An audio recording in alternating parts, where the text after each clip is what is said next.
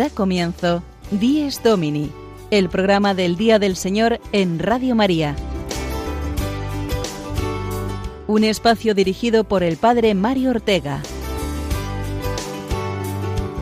Un tiempo para compartir la alegría del discípulo de Cristo que celebra la resurrección de su Señor.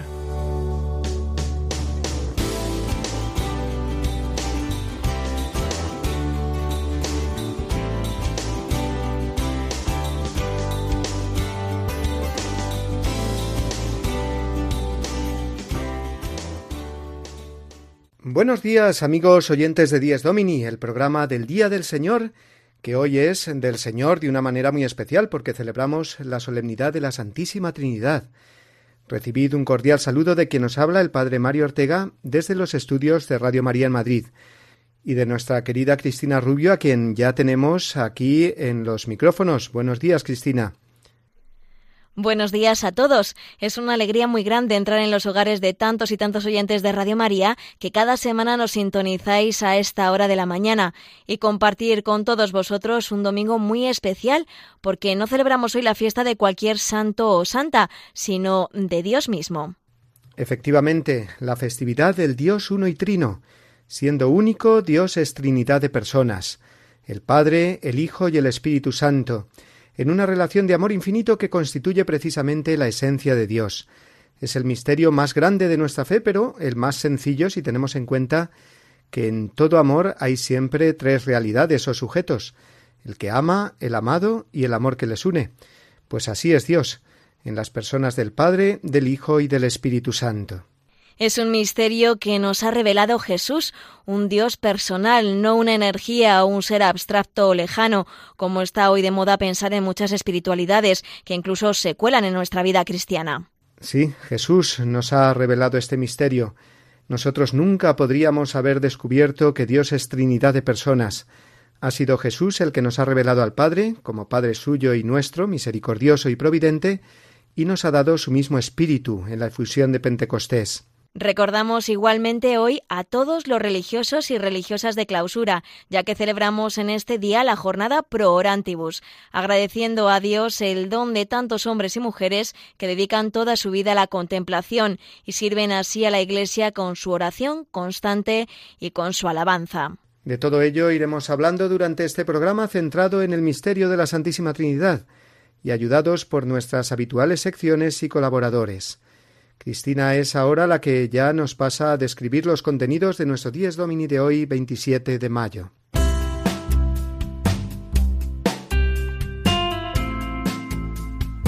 Comenzaremos con la reflexión semanal del Padre Mario para después conocer la última catequesis del Papa Francisco, esta semana sobre el sacramento de la confirmación. También estará hoy con nosotros el Padre Gonzalo Mazarrasa en su sección Quien canta, ora dos veces. Después conoceremos la vida de la primera beata religiosa trinitaria en la presentación que de ella nos haga el padre Jorge López Teulón. La sección Domingo y Familia contará hoy con la presencia de Isabel Saiz y Fernando García, que nos hablarán de la espiritualidad trinitaria vivida en familia. Y finalizaremos con la entrevista semanal del padre Juan Francisco Pacheco, hoy dedicada a conocer una nueva comunidad de vida monástica de la diócesis de Alicante.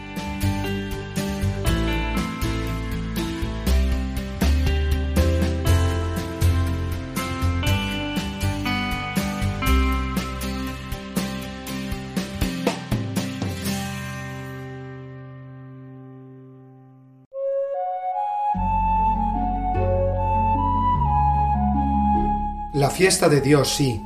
Así es como podríamos definir la solemnidad de hoy. La fiesta de Dios, que es Trinidad de personas, el Padre, el Hijo y el Espíritu Santo, unidos los tres por un amor infinito que define la esencia de Dios. Dios es amor, Dios Trinidad es amor.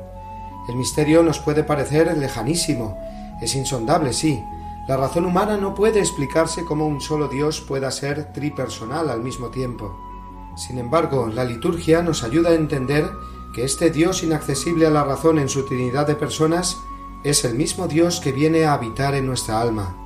Y así leemos en el himno de laudes de esta mañana, el Dios uno y trino, misterio de amor, habita en los cielos y en mi corazón. Habita en los cielos y en mi corazón. misterio lejanísimo y cercanísimo al mismo tiempo. El Dios eterno, precisamente porque es misterio de amor y de comunión, se hace cercano a nosotros, se ha hecho cercano, íntimo a nosotros a través del Hijo hecho hombre, Jesús, y se ha vuelto a hacer cercano en la efusión sobre nosotros del Espíritu Santo. Al revelarse como Trinidad de personas, descubrimos que nuestro Dios es comunión de amor, y que si nosotros hemos sido creados a su imagen, eso quiere decir que estamos llamados también a vivir en comunión, que sin comunión con Dios y entre nosotros es imposible que seamos felices. El ser humano está hecho para la comunión porque es imagen de un Dios comunión. La felicidad plena solo nos podrá llegar cuando experimentemos esa comunión definitiva con Dios. Nos hiciste, Señor, para ti, y nuestro corazón no estará tranquilo hasta que descanse en ti. Así lo expresa San Agustín, fuimos hechos para vivir la comunión misma de Dios.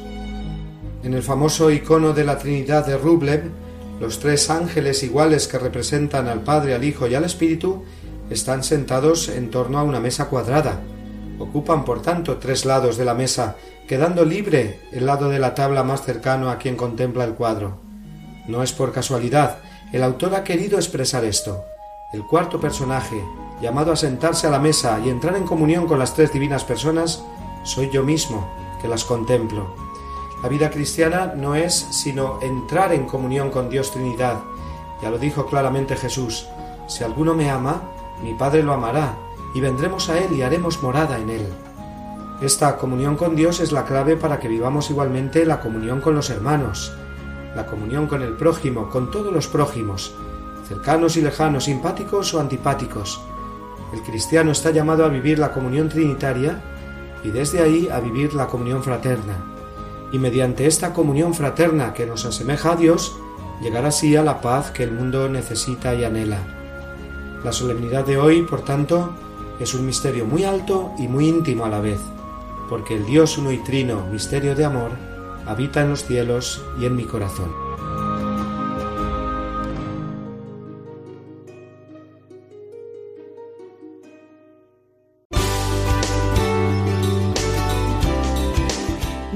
Domini, el programa del Día del Señor en Radio María. Un tiempo para compartir la alegría del discípulo de Cristo que celebra la resurrección de su Señor.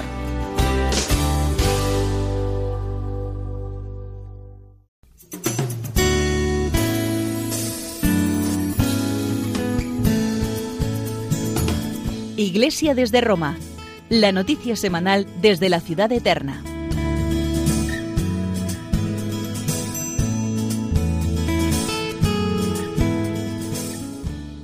Cuando apenas hace una semana que hemos celebrado el día de Pentecostés, recordamos a todos los adolescentes, eh, jóvenes y no tan jóvenes que reciben en estos días el sacramento de la confirmación. El Papa Francisco, en su audiencia general de los miércoles, en la catequesis que imparte cada semana, ha comenzado precisamente un ciclo de hablar eh, del sacramento de la confirmación.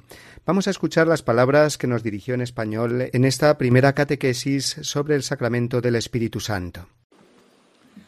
Queridos hermanos, después de la catequesis sobre el bautismo, reflexionamos ahora sobre la confirmación. Este sacramento se llama así porque confirma el bautismo y robustece la gracia bautismal. Se llama también crismación, porque con la unción del crisma se recibe al Espíritu Santo, para que el cristiano se conforme cada vez más a Cristo y se comporte siempre como hijo de Dios. Cristo fue ungido por el Espíritu Santo y toda su vida estuvo animada por el Espíritu. De la misma manera, la vida de la Iglesia y de cada uno de nosotros ha de estar guiada por el mismo Espíritu. El Espíritu descendió con su fuerza sobre los apóstoles el día de Pentecostés y recibieron el impulso misionario de entregar sus vidas por la santificación de los hombres, para gloria de Dios. En la confirmación, Cristo nos colma con su Espíritu y nos consagra como testigos suyos, nos hace partícipes de su misma vida y misión. El testimonio cristiano consiste en hacer todo lo que el Espíritu de Cristo nos pide, dándonos su gracia para cumplirlo. Saludo cordialmente a los peregrinos de lengua española provenientes de España y América Latina, con el recuerdo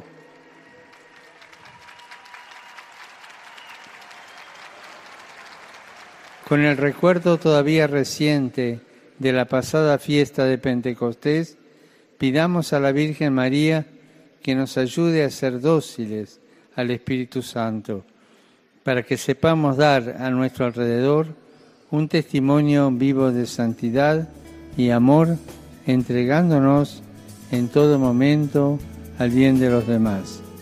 Que el Señor los bendiga. Muchas gracias.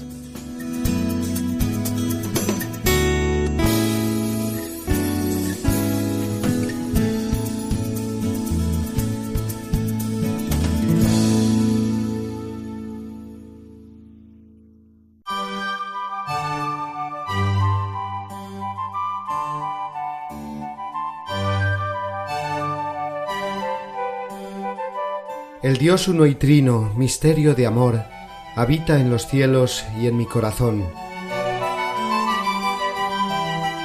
Dios escondido en el misterio, como luz que apaga estrellas, Dios que te ocultas a los sabios y a los pequeños te revelas. No es soledad, es compañía, es un hogar tu vida eterna, es el amor que se desborda de un mar inmenso sin riberas. Padre de todos, siempre joven, al Hijo amado eterno engendras, y el Santo Espíritu procede como el amor que a los dos sella. Padre, en tu gracia y tu ternura, la paz, el gozo y la belleza, danos ser hijos en el Hijo y hermanos todos en tu Iglesia. Al Padre, al Hijo y al Espíritu, acorde melodía eterna, honor y gloria por los siglos canten los cielos y la tierra.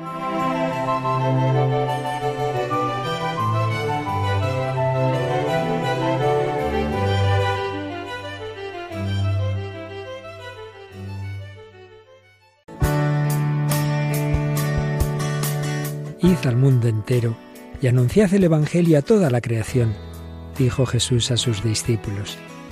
También hoy el Señor quiere que seamos misioneros bajo el manto de la Virgen, Reina de los Apóstoles. Radio María, que no tiene más fin que colaborar en esa misión evangelizadora, os pide en este mes de mayo un esfuerzo especial de oraciones, voluntarios y donativos. Así, la voz de Cristo podrá llegar a todos los rincones de España y de otras naciones del mundo a las que queremos llevar Radio María. Puedes informarte de cómo colaborar llamando al 91 822 8010 o entrando en nuestra página web radiomaria.es. Apóstoles y misioneros del mundo con Radio María.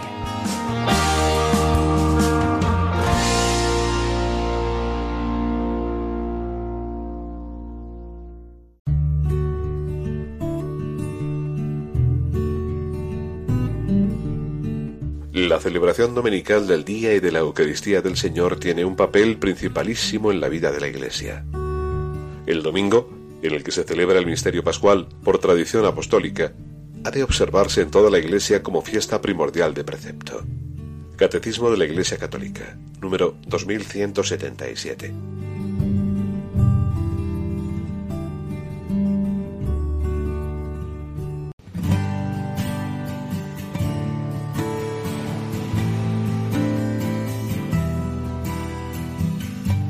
Quien canta, ora dos veces. La reflexión musical del padre Gonzalo Mazarrasa.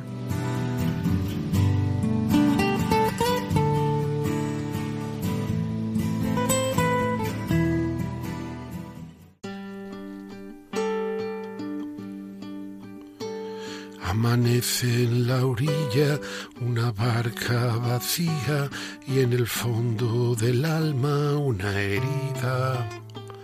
Pescador, ya no sabes pescar. pescador, ella no sabes pescar. Amanece en la orilla, una lágrima brilla en el rostro del lobo de mar. Le negué y ya no volverá. Le negué y ya no volverá. Domingo de la Santísima Trinidad. Jesucristo nos ha revelado al Padre y al Espíritu Santo. Nosotros no sabíamos que eran tres.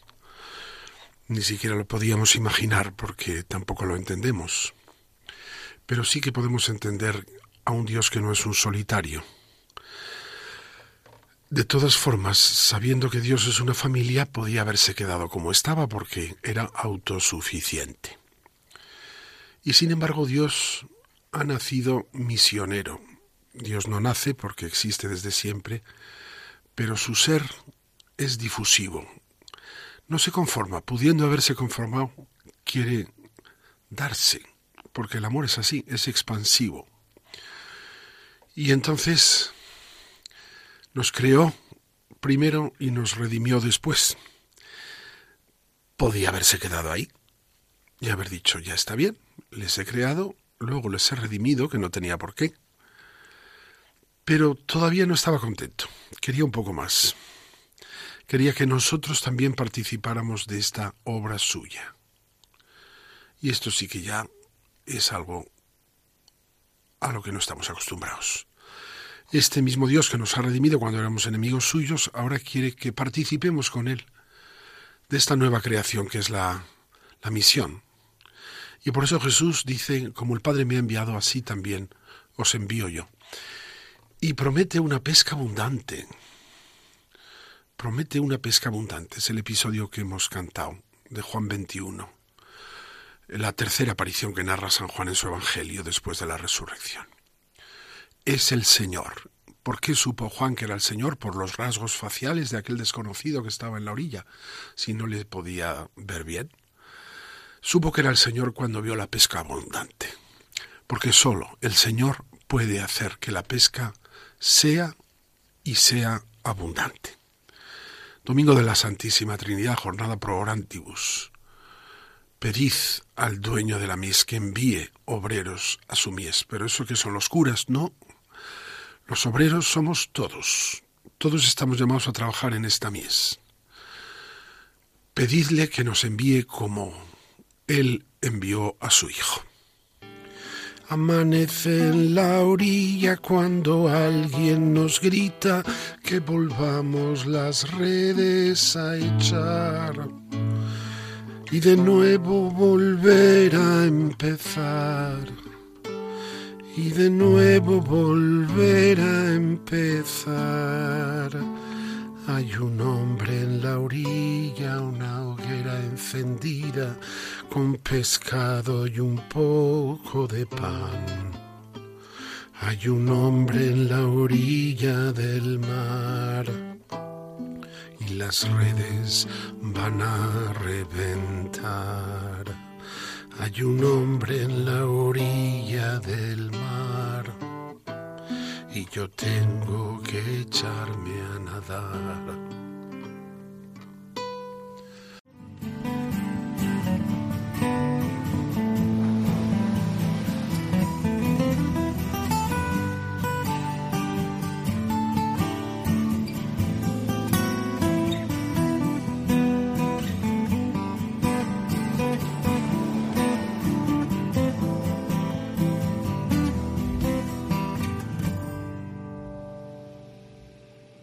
La vida cristiana y la liturgia está llena de signos en los que recordamos el misterio de la Trinidad en nuestra existencia, ¿verdad, Padre?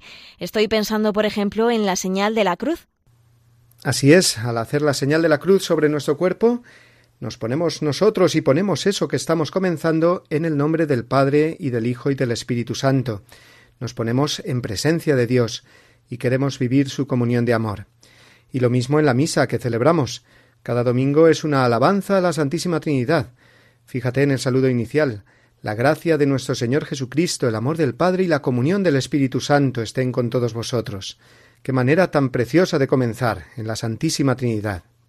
Asimismo, las oraciones litúrgicas que van dirigidas normalmente al Padre, por Jesucristo nuestro Señor, en la unidad del Espíritu Santo, u otros momentos de presencia de la Trinidad, como es el credo, el Padre nuestro o la doxología, que es cuando el sacerdote ofrece el cuerpo y la sangre de Cristo al Padre en el Espíritu Santo.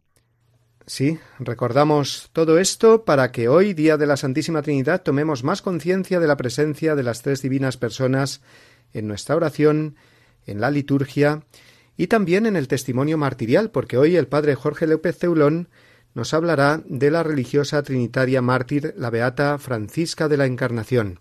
Escuchémoslo ahora con atención.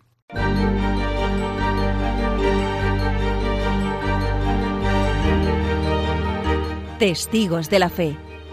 El ejemplo de los que dieron su vida por Cristo. Una sección dirigida por el padre Jorge López Teulón.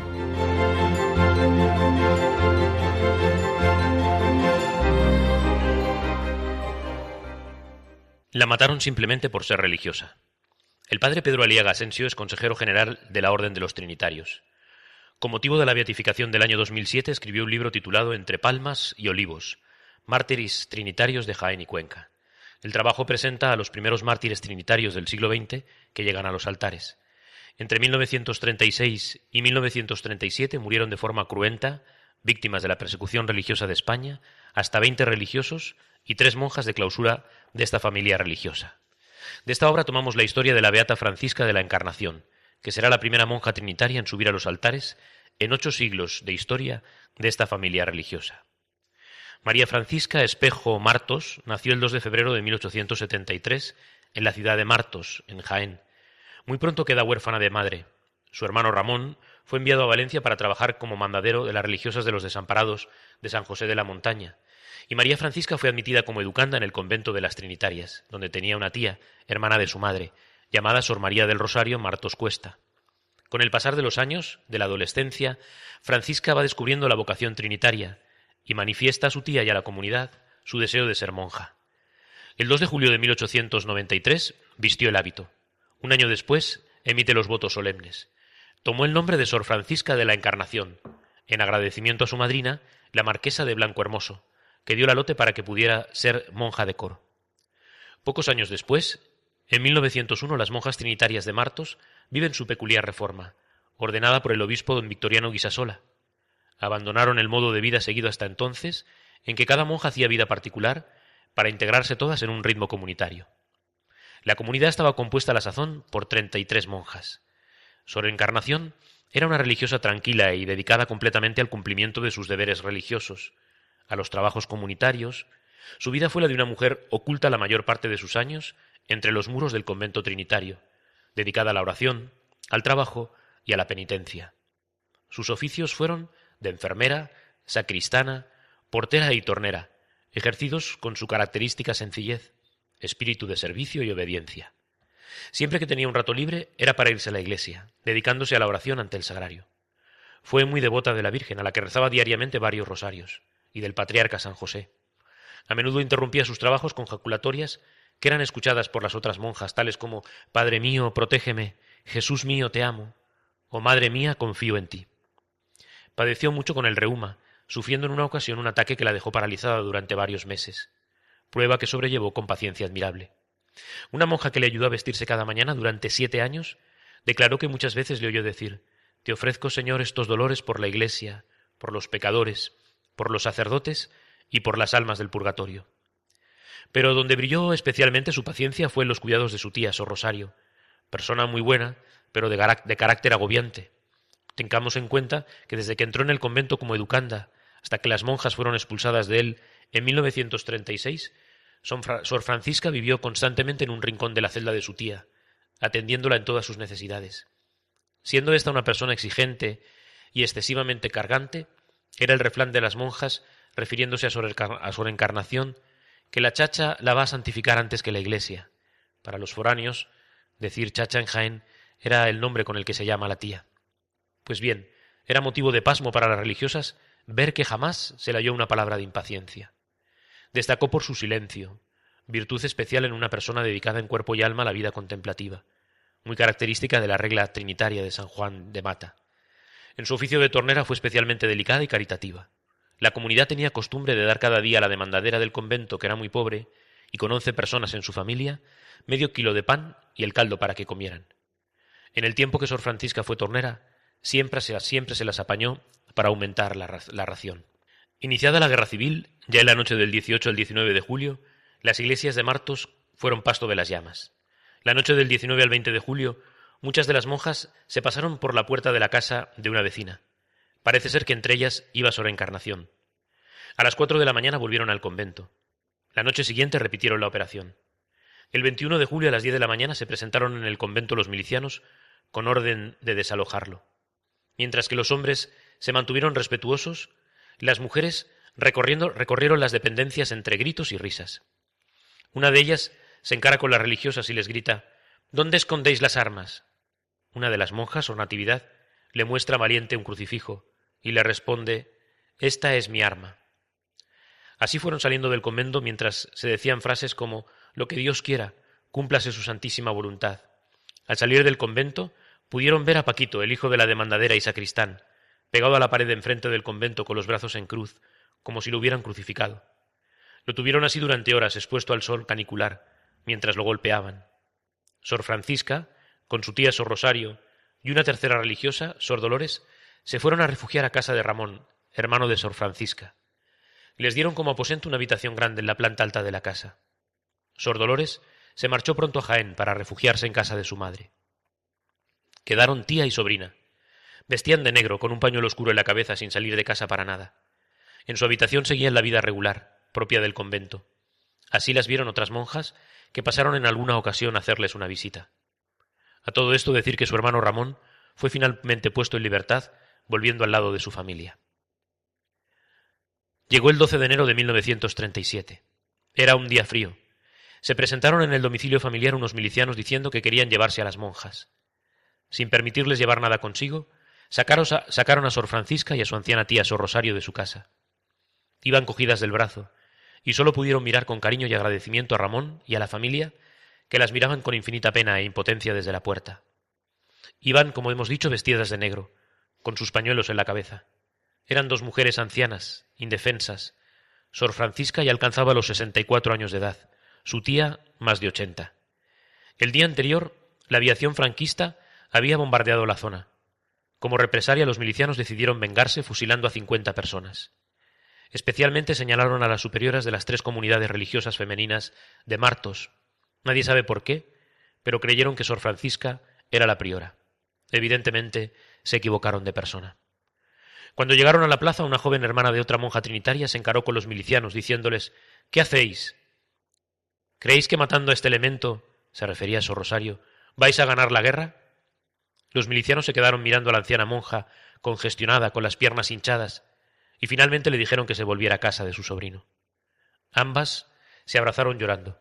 Después de una vida juntas, tía y sobrina se separaban para siempre. Madre Francisca de la Encarnación fue encerrada en los calabozos del ayuntamiento, linderos con su convento. Allí coincidió con la superiora del Colegio de la Divina Pastora y con Sor María de los Ángeles, religiosa trinitaria que sobrevivió a los hechos. Ella nos cuenta, su conducta en la cárcel, de pocas horas, en compañía de una servidora, fue edificante, pues al saber que éramos detenidas para la saca de aquella noche, a pesar del miedo que proporciona la muerte, nos animábamos unas a otras. Rezábamos el Santo Rosario para que la Virgen nos sostuviera en la próxima lucha. Y al terminar de rezar me dijo, Te van a ver el rosario. Y yo intrépida dije, Me lo lío en las ligas y no creo que lo encuentren ahí. Aquella noche del 12 al 13 de enero de 1937 Sacaron en camiones a las cincuenta, a las cincuenta personas, todos varones, menos las tres religiosas, Sor Francisca, Sor Victoria y Madre Isabel, abadesa de las Clarisas. Los llevaron a la aldea de Casillas de Martos, y en su cementerio fueron fusilando a los presos. De las tres monjas, a dos las llevaron a las verjas del cementerio, tratando de abusar de ellas. Estas se resistieron, abrazándose a las verjas, y allí mismo fueron fusiladas. A Sor Francisca se la llevó un miliciano a una hondonada cercana, para abusar de ella sin lograrlo, porque ésta se resistió con todas las fuerzas, provocando la ira del agresor, quien la mató a fuerza de golpes en la cabeza, con la culata del fusil, como luego se pudo comprobar al exhumar el cadáver. Una vez muerta, la llevó arrastrando hasta echarla a una de las tres fosas que habían cavado en el cementerio en que yacían ya los hombres recién fusilados. La cruda narración de los hechos proviene de un testigo directo. No encuentro mejor comentario para concluir la historia del martirio de Sor Francisca, nos dice el padre Aliaga, que estas palabras de alguien que la conoció personalmente. Escuché a mi padre, cuando se enteró que la habían matado, quejas de que hubiesen matado a una inocente, puesto que desde muy pequeña había estado encerrada en un monasterio, sin conocer, fuera de su familia, prácticamente a nadie del pueblo, que la mataron simplemente por ser religiosa. Su fama de santidad y martirio es grande en Martos, en Jaén y entre la familia trinitaria a la que hoy recordamos y a la que nos encomendamos en nuestras oraciones.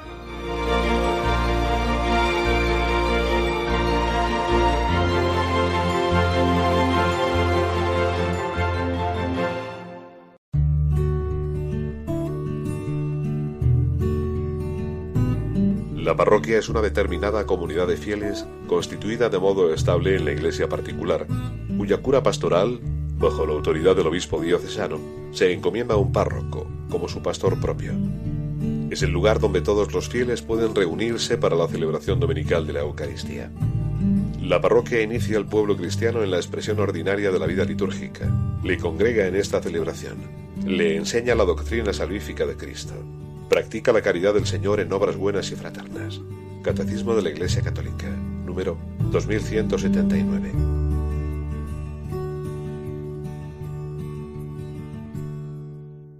La Santísima Trinidad no es solamente la revelación del misterio de Dios, sino como el hombre está hecho a su imagen y semejanza, el ser humano se nos revela en el Dios uno y trino como un ser hecho para la comunión, para la fraternidad, en nuestro corazón hay un deseo grande de amar y de ser amados porque estamos hechos a imagen de Dios amor.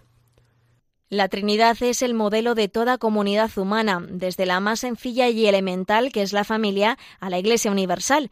Muestra cómo el amor crea la unidad en la diversidad, unidad de intenciones, de pensamiento, de voluntad, diversidad de sujetos, de características, y vemos precisamente qué puede aprender una familia del modelo trinitario. Pues eh, de la relación entre la familia y la Trinidad es de lo que vamos a tratar ahora en la sección Domingo y Familia, porque contamos con el precioso testimonio de Isabel Saiz y Fernando García, que con sus hijas son cooperadores del Instituto Secular Servitrinitatis y nos hablan ahora de esta espiritualidad eh, familiar desde la Trinidad.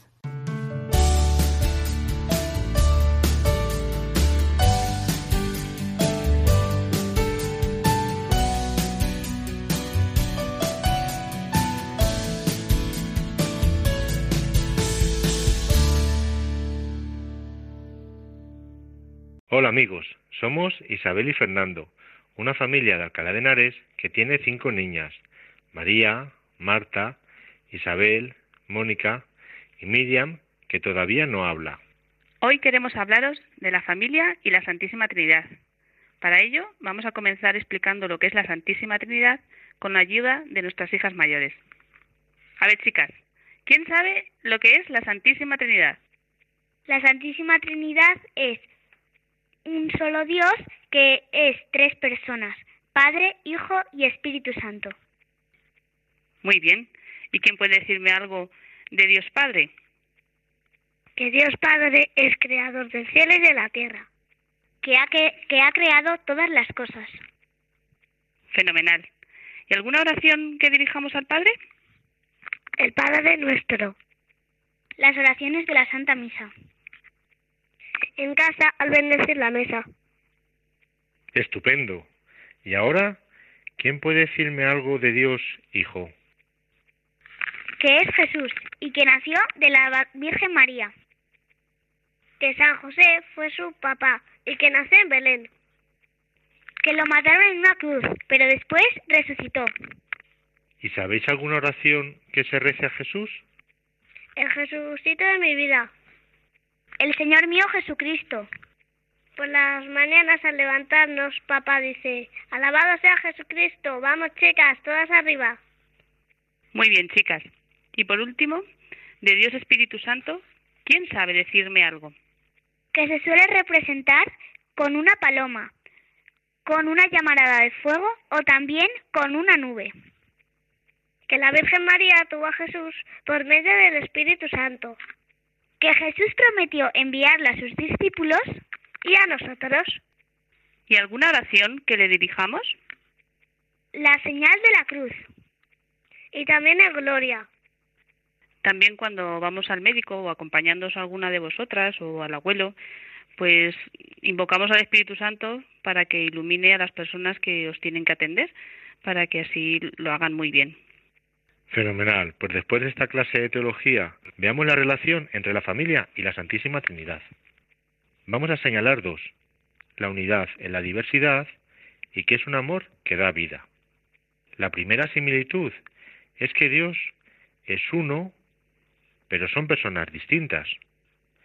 Se dan mutuamente, se reciben mutuamente, y no se entiende el uno sin el otro. En la Trinidad, cada persona ama a la otra según la relación que hay entre ellas. Lo mismo sucede en la familia. Todos somos una gran familia formada por personas distintas y todos nos amamos según la relación que hay entre nosotros. Un amor esponsal entre los cónyuges, un amor fraternal entre los hermanos o un amor filial de padres a hijos. Y es un amor de donación, recíproco y de acuerdo con la verdad y el valor y dignidad de quien es cada uno. Por eso, aunque a veces cada uno hace cosas por separado, luego las cosas más importantes las hacemos juntos. Por ejemplo, la mesa del domingo, las comidas, celebrar los cumpleaños, los viajes largos. Sí, cuando vamos a ver a los abuelos de Albacete o nos vamos de vacaciones. O nos vamos a una primera comunión o una boda. Claro que sí. Y hay otro parecido entre la Santísima Trinidad y la familia que quisiéramos señalar. El amor en la Trinidad puede ser descrito en dos movimientos.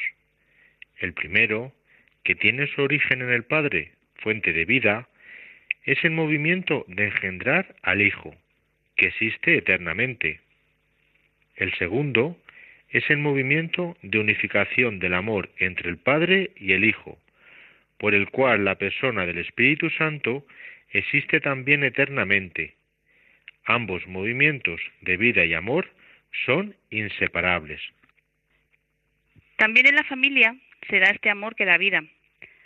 Así los padres somos cooperadores de Dios en la llamada a un nuevo ser mediante un abrazo muy especial que se dan papá y mamá, que los une en una profunda vida amorosa y que está abierto a la vida, de modo que si Dios quiere, puede comenzar la existencia de un nuevo hermanito.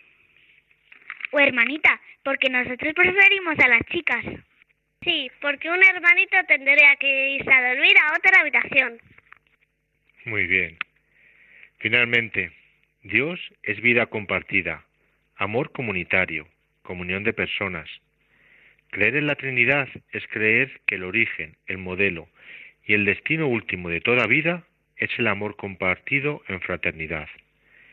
Si estamos hechos a imagen y semejanza de Dios, no descansaremos hasta que podamos disfrutar de ese amor compartido y encontrarnos todos en esa familia, en la que cada uno pueda ser el mismo en plenitud, feliz en la entrega y en la máxima caridad con el otro.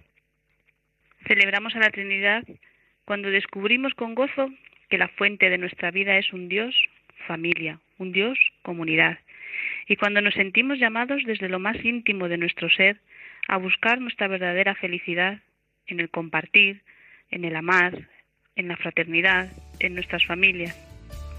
También, y con esto nos despedimos en esta gran familia que es Radio María. ¡Adiós!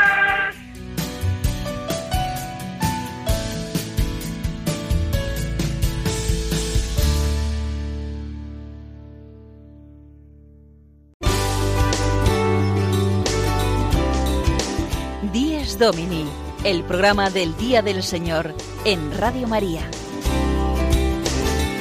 Un tiempo para compartir la alegría del discípulo de Cristo que celebra la resurrección de su Señor.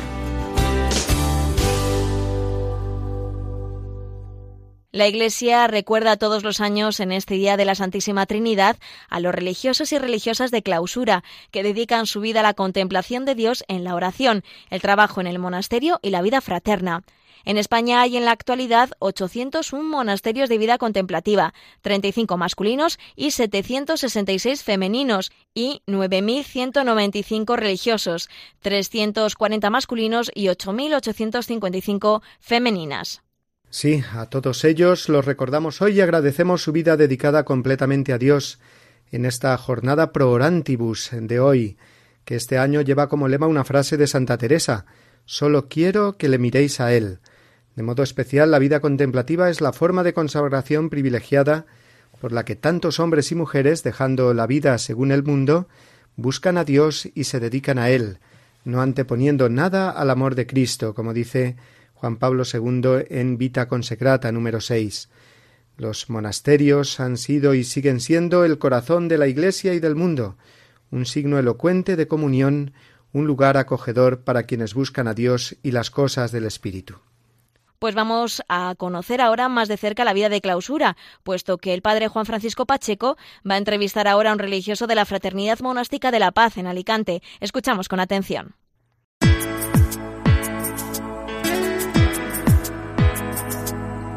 Firmes en la fe. La entrevista de la semana de la mano del padre Juan Francisco Pacheco.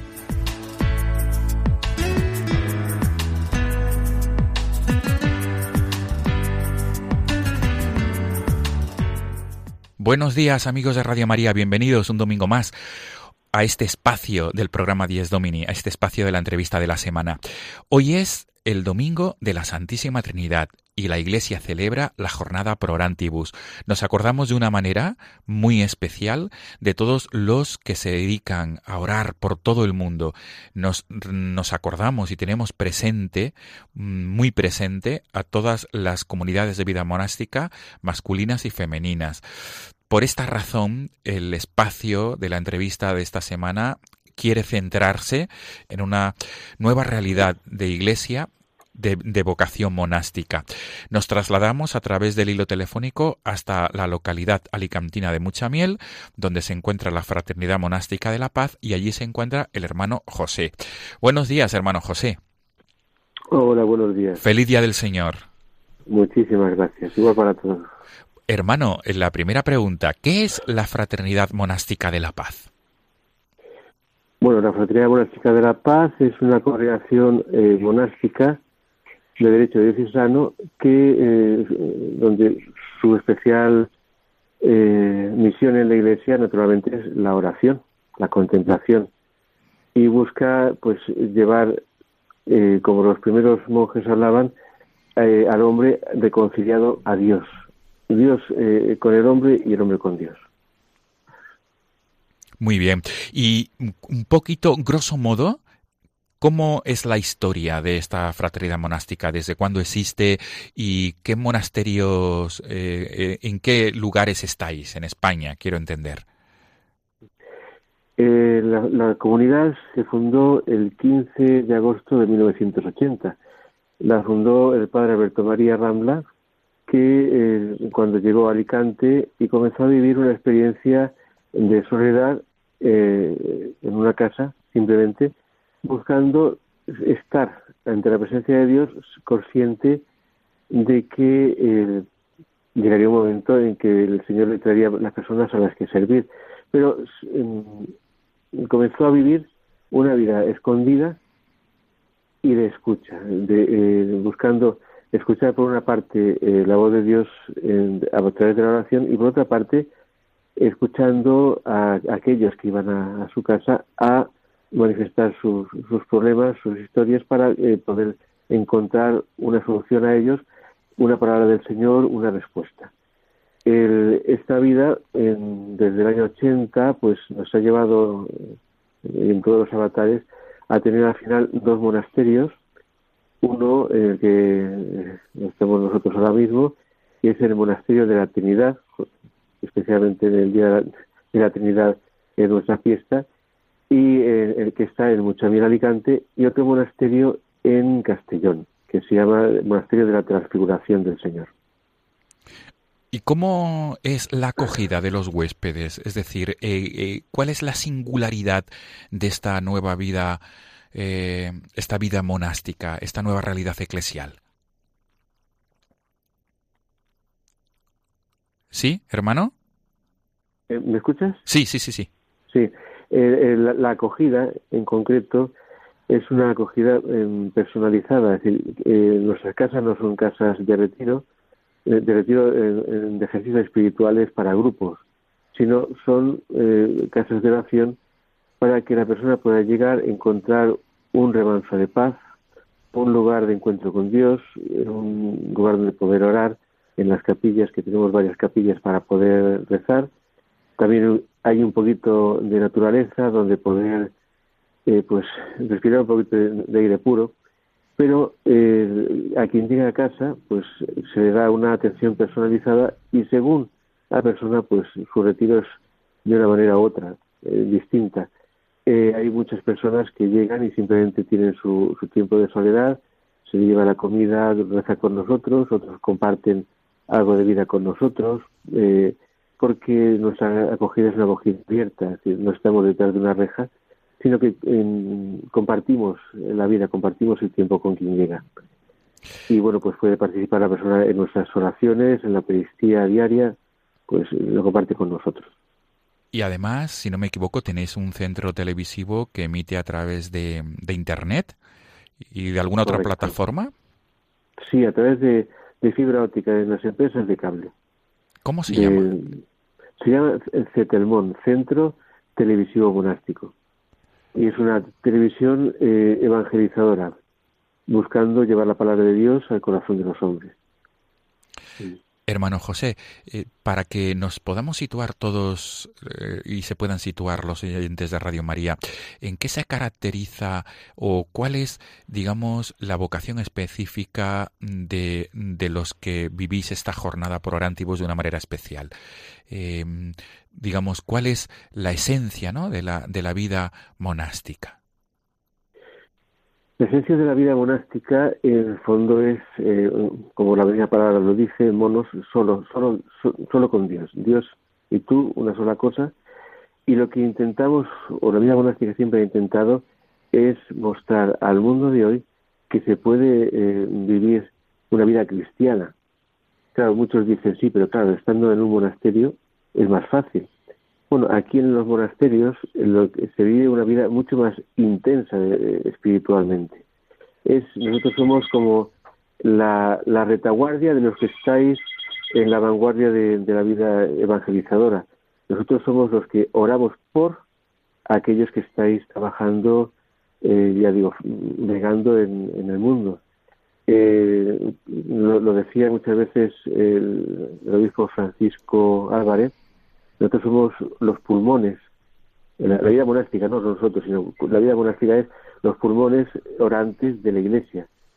Y oramos por aquellos que no pueden orar, aquellos que no tienen, o no tienen tiempo, o no saben, o necesitan una oración especial para su trabajo. Pues yo creo que solo queda, hermano José, eh, poder eh, dejar por aquí algún medio de contacto eh, para que los oyentes que estén interesados en conocer más y mejor la fraternidad monástica a la paz lo puedan hacer. Mm, ¿Cómo, tendríamos que buscar en, cualquier buscador de, a través de Internet para contactar con vosotros? Eh, sí, en cuanto se pone las palabras Fraternidad Monástica de la Paz en cualquier buscador sale la, la, página fmdelapaz.org. O sea que estamos bastante localizables. Y si ya se busca el, tema de la televisión, con, están enlazadas nuestras páginas, con buscar cetelmon.tv ya sale la página de la televisión. Muy bien. Pues repetimos, busquemos eh, Fraternidad Monástica de la Paz en cualquier buscador, sino también www, ¿verdad? FM de la paz.org. Correcto. Y, a través también de vuestra, de vuestra, de vuestra plataforma en internet, de vuestra web, eh, hay espacios para poder llegar a Cetelmont TV, ¿verdad? Correcto, exactamente. Muy bien, pues hermano José de la Fraternidad Monástica de la Paz, en el monasterio que se encuentra en Muchamiel, en la diócesis de Orihuela Alicante, gracias por atendernos en esta mañana y sobre todo nuestras oraciones y vuestras oraciones para todos los oyentes de Radio María, por favor. Correcto, pues que el Señor nos guarde a todos en la presencia del amor pues, y que el amor de Dios nos inunde hasta que nos eh, sintamos realmente acogidos por su abrazo. Mil gracias, hermano, y feliz día del Señor y feliz domingo de la Santísima Trinidad. Muchas gracias y gracias a todos los radiantes de Radio María. Hasta pronto. Hasta pronto. Amigos de Radio María, nos despedimos. Nos volvemos a encontrar el próximo domingo, Solemnidad del Corpus Christi. Hasta entonces.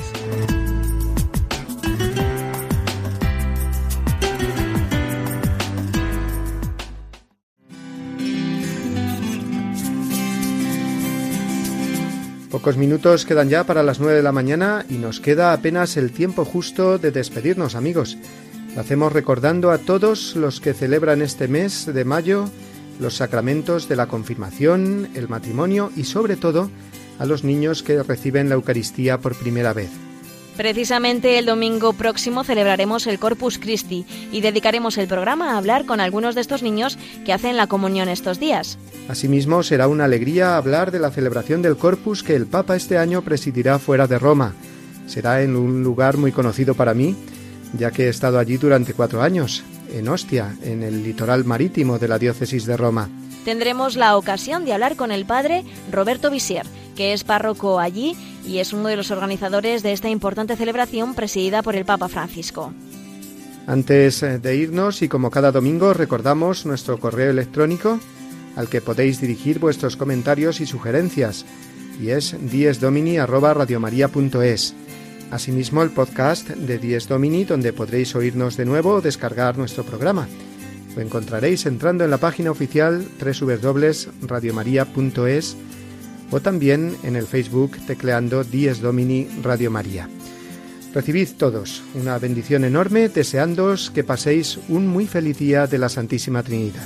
Queridos amigos, hasta la semana que viene si Dios quiere.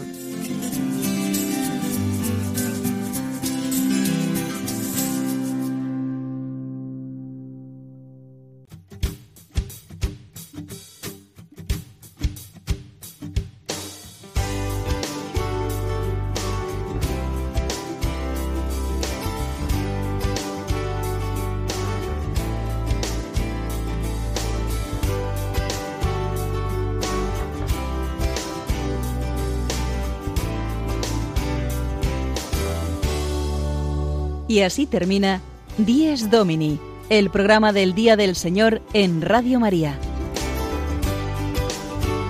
Un espacio dirigido por el Padre Mario Ortega. Un tiempo para compartir la alegría del discípulo de Cristo que celebra la resurrección de su Señor.